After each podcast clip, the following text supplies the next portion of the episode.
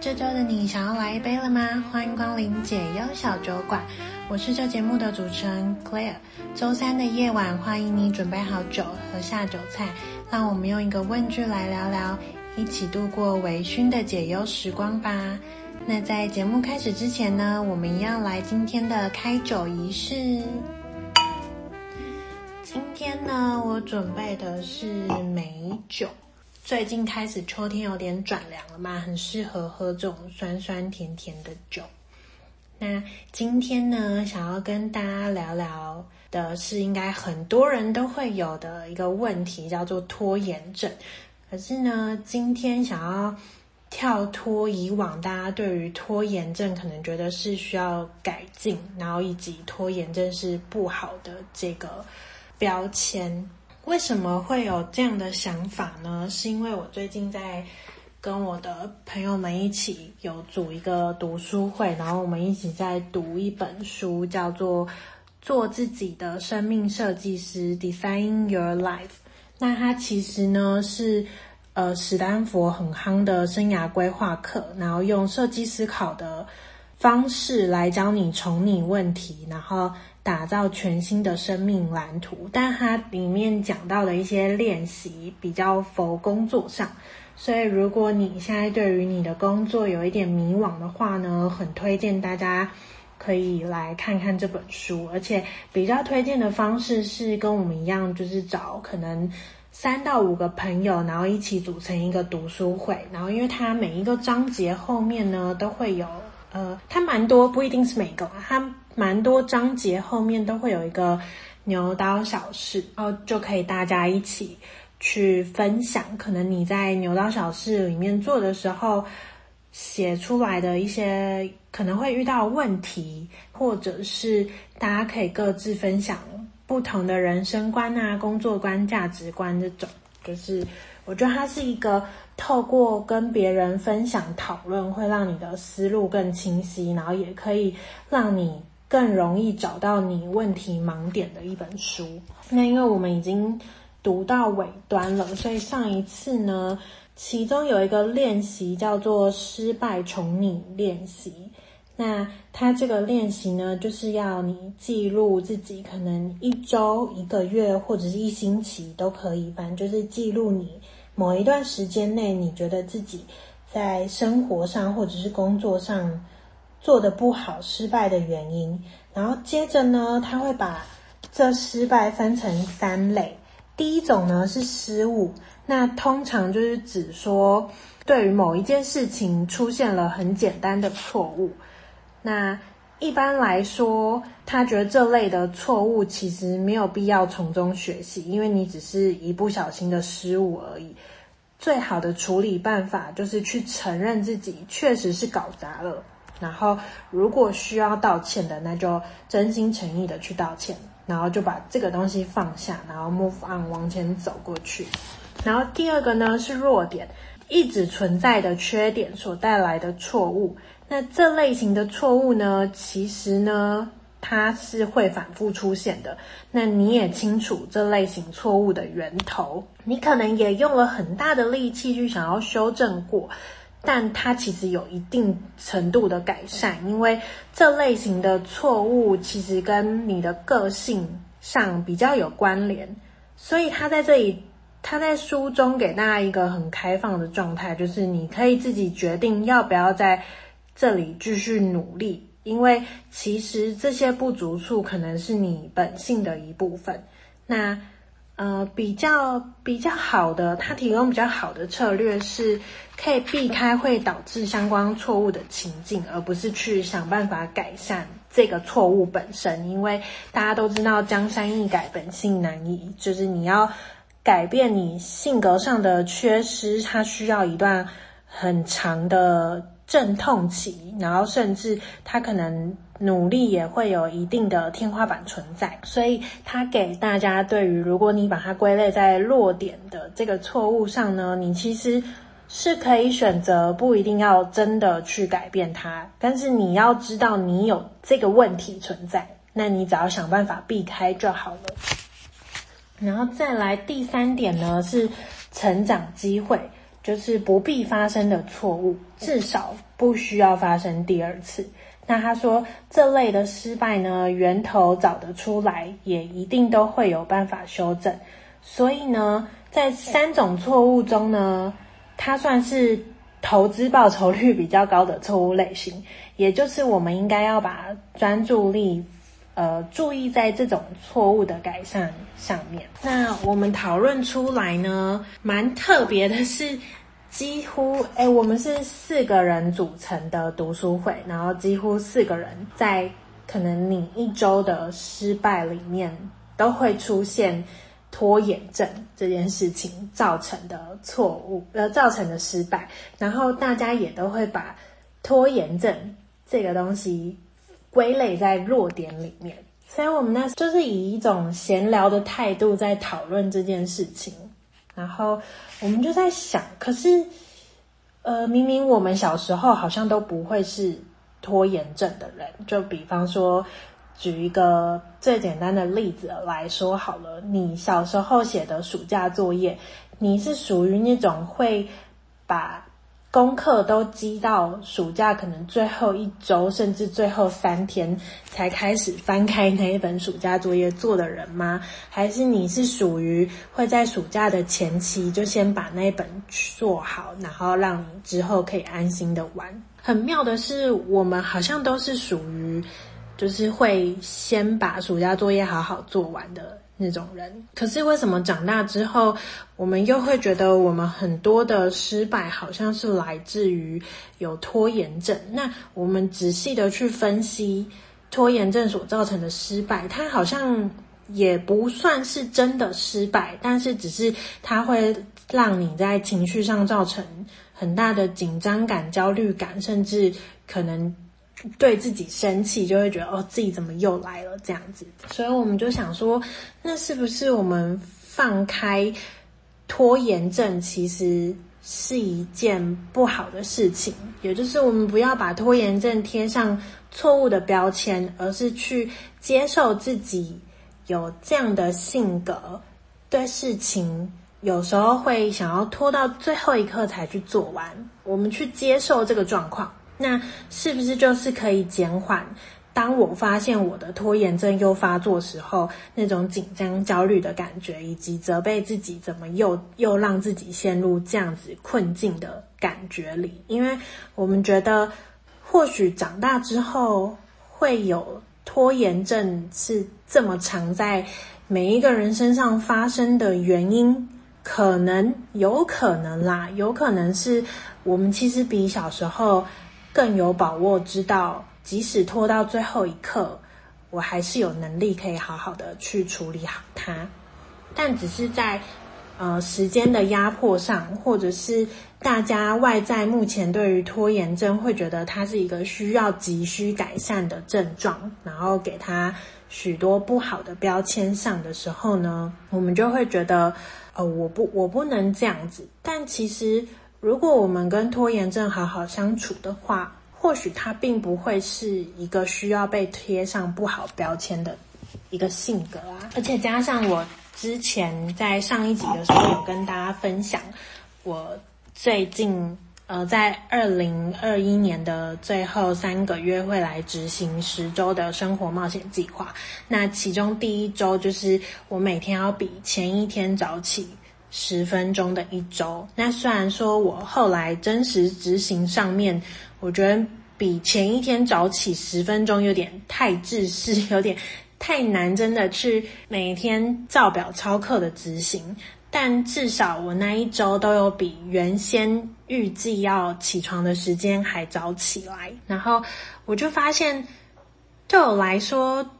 最大的好处是。我一样，我一样还是会拖拖拉拉。我不会因为时间变多了，我就可能排进更多的事情进去。就是可能一开始我还没有意识到时间变多，我可以塞进什么东西进去。所以我其实只有一天是我有因为早起去运动，就是因为早起这件事情去做了我平常可能把这些时间拿来睡觉的事情。可是呢，我发现，呃，因为我的时间变多了，所以当我拖拖拉拉的时候，我并不会觉得那么的焦虑。那我一样有拖延症这个问题，可是却觉得，即使我发现我目前正在拖延了，但我也不会有完蛋了、完蛋了，事情做不完，或者是那种紧张、焦虑，甚至责备自己的感觉。所以在那一周里面，我就突然觉得，有时候有拖延症，我去接受它是我个性的一部分，好像也还 OK。因为我觉得拖延症给人很不好的有一个观感，是因为它会带给你焦虑跟紧张，然后以及会忍不住觉得我怎么又让自己陷入这样子困境的一个感受。可是或许你可以反过来想。其实你都是可以在最后一刻去达成的。那么前面的紧张、焦虑以及责怪自己，其实就是不必要存在的情绪，然后以及也不用浪费时间让自己陷入在那个情绪里面，而去挤压你后面的工作时间，然后让你更加焦虑。就是它会是一个恶性循环。就是大家大家如果去细想一下这个概念，可能就可以听得懂我想要表达的是什么。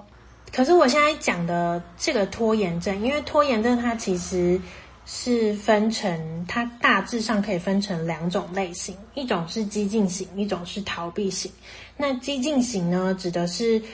就是他喜欢拖到最后一刻才完成。但是他是有自信可以去完成这个工作的，他甚至觉得最后一刻的高压是可以，呃，让他就是有点像是激发肾上腺素，然后可以让他工作起来更有效率的一种。前者这种的拖延症，就是我刚刚前面想说的，就是我们其实长大之后，可能越来越多人会有拖延症的。原因是在于我们比小时候更有自信的知道自己最后其实一定会完成，所以我们就会觉得哦，拖一下没关系，我先不要做也没关系，或者是我先去做其他我觉得比较放松的事情，反正我最后一定都还是可以做得完。我指的是，如果你是属于这类型的拖延症，那它其实并没有一定要。改善的必要性，你需要的是去转念，告诉自己，呃，拖延症是你个性的一部分，所以你其实是有足够的能力，可以在最后一刻把它好好的完成的。那既然最后都可以完成，那前面当你意识到你拖延症又开始发作的时候呢，那些紧张感、焦虑感。甚至用来懊懊恼自己的时间跟情绪是可以是可以省略的，就是你你可以接受你这是你性格的一部分，所以你就不用花这么多的力气跟时间在纠结你为什么又犯了拖延症这个错事这件事情上面。就你不要你不要先把它贴上错误的标签，而是去接受这就是你性格的一部分。那你也有足够的自信，知道自己最后一刻可以完成，这样子，我们就可以比较和平的跟这个个性共处。但是呢，如果你是属于后者，你的拖延症其实是来自于逃避形态的话，是觉得呃，反正怎么样努力我也是做不好啊，或者是有一种拖延症是完美主义在作祟。就是他不是没有能力，或者是不够努力，只是他会一直觉得客观条件满足不了他们，所以他们就继续拖。比方说，他们会觉得再给他们多一点时间就可以把事情做好，或者是增加某些某些条件，行动起来就会更有效率。这种的话，它其实两两个拖延的。原因是不一样的。如果你是属于后者的话，那你可能要先关掉这一集，先去找一些呃有效改善拖延症的方法。比方说，你可以用呃番茄钟工作模式试试看，或者是你可以再去用清楚到底你拖延背后的焦虑感是什么。然后让让你去真的去解决这件事情，因为你的你的拖延症本身的原因不是来自于你知道你自己最后一定做得完，所以拖一下也没关系。那我为什么会这样讲呢？是因为我们那一天分享的很多拖延症，觉得自己自己做错的案例，它其实最后都没有真的影响到事情本身，只是在那个中间，你会有很多不好的情绪出现。比方说，有一个朋友就举例说，嗯、比方说他他知道他下周二有一件有一个有一个课堂，那他需要准备一些材料。可是他就会拖到可能从周日或周一才去准备。那在这样子时间比较赶的情况下呢，就会有一些疏漏，因为他就会紧张，觉得哦，我怎么又拖到最后一刻才做？然后有一些疏漏之后呢，可能就有些东西没有买到，所以导致他礼拜二要在那个那个课堂之前再去把这些需要买的材料买齐。但如果以结果论来看，他终究是有好好做完的。可是他在礼拜一发现自己又拖延到最后一刻才做的时候，他出现了紧张、焦虑感，所以导致他没有办法好好的专注在要做，就是要购买材料这件事情的本身。因为他就可能会觉得，哦，我赶快去买一买，我可能就没有时间再列什么购物清单。但事实上，他是。有这个时间的，只是这个时间先被他的紧张焦虑感去占据了，所以等到他礼拜一买完发现有错，他又觉得哦，我要另外拨出时间来礼拜二，在课堂前要赶快去把这些嗯、没有买到的东西买齐。其实有时候我们觉得拖延症不好的根本来源是在于说。我们觉得拖延症发发现自己在拖延的这件事情所带来的情绪，而非这件事情真的会导致最后结果的不完美。那当然，你要先去分清自己到底是积极型还是逃避型，因为逃避型的人通常是不会去思考拖延后的后果。那他其实就只是用其他事情来分散他真的要去做这件事情的注意力，然后根据经验呢，他们在越接近死线的时候，反而会越焦虑，最后可能还是可以完成，可是就会端出一个差强人意的表现，然后甚至就真的会开天窗，没有办法按时的完成工作。那这种人，你的拖延症，当然他就是一个不好，就是一个。不好的事情，就是你需要积极去找到自己的问题去改善的。但有一种人呢，他是属于策略性的拖延，也就是我刚刚前面提到的，他其实对于自己能完成这件事情是有信心的，对于自己能在最后一刻还是可以把它做好好的做完，甚至呢，他们会觉得在时间的压力下，会使他更高度专注的在。工作上面，然后反而能提升工作效率，所以晚一点开始也可以交出很满意的成果。然后甚至在国外还有研究发现呢，呃，这种激进型的拖延，学生成绩甚至还会是蛮不错的。所以我们应该先去认清说，到底高压的环境对你来说是不是有帮助的？如果没有的话，那你就是属于逃避型拖延症，也就是抱佛脚，效率不会更高，只会让你更不满意你做出来的结果。那你就是属于需要按部就班，好好去学习怎么样有有计划的、有计划型的去工作。但是呢，如果在最后压死线的高压，其实是对于你的工作效率是有是有帮助的。那我们该做的呢，就是先脱离。当我意识到我又在拖延的时候，省去那些负面情绪以及责怪自己的过程，去接受自己，这是你性格的一部分。甚至偶尔给自己一些鼓励，觉得自己总是可以在最后一刻还是交出很完美的、很完美的成果来，给自己一些适时的称赞，学习去跟你的这个个性去和平共处就好喽。好的，那以上呢是我最近在生活里面的小发现，就分享给大家。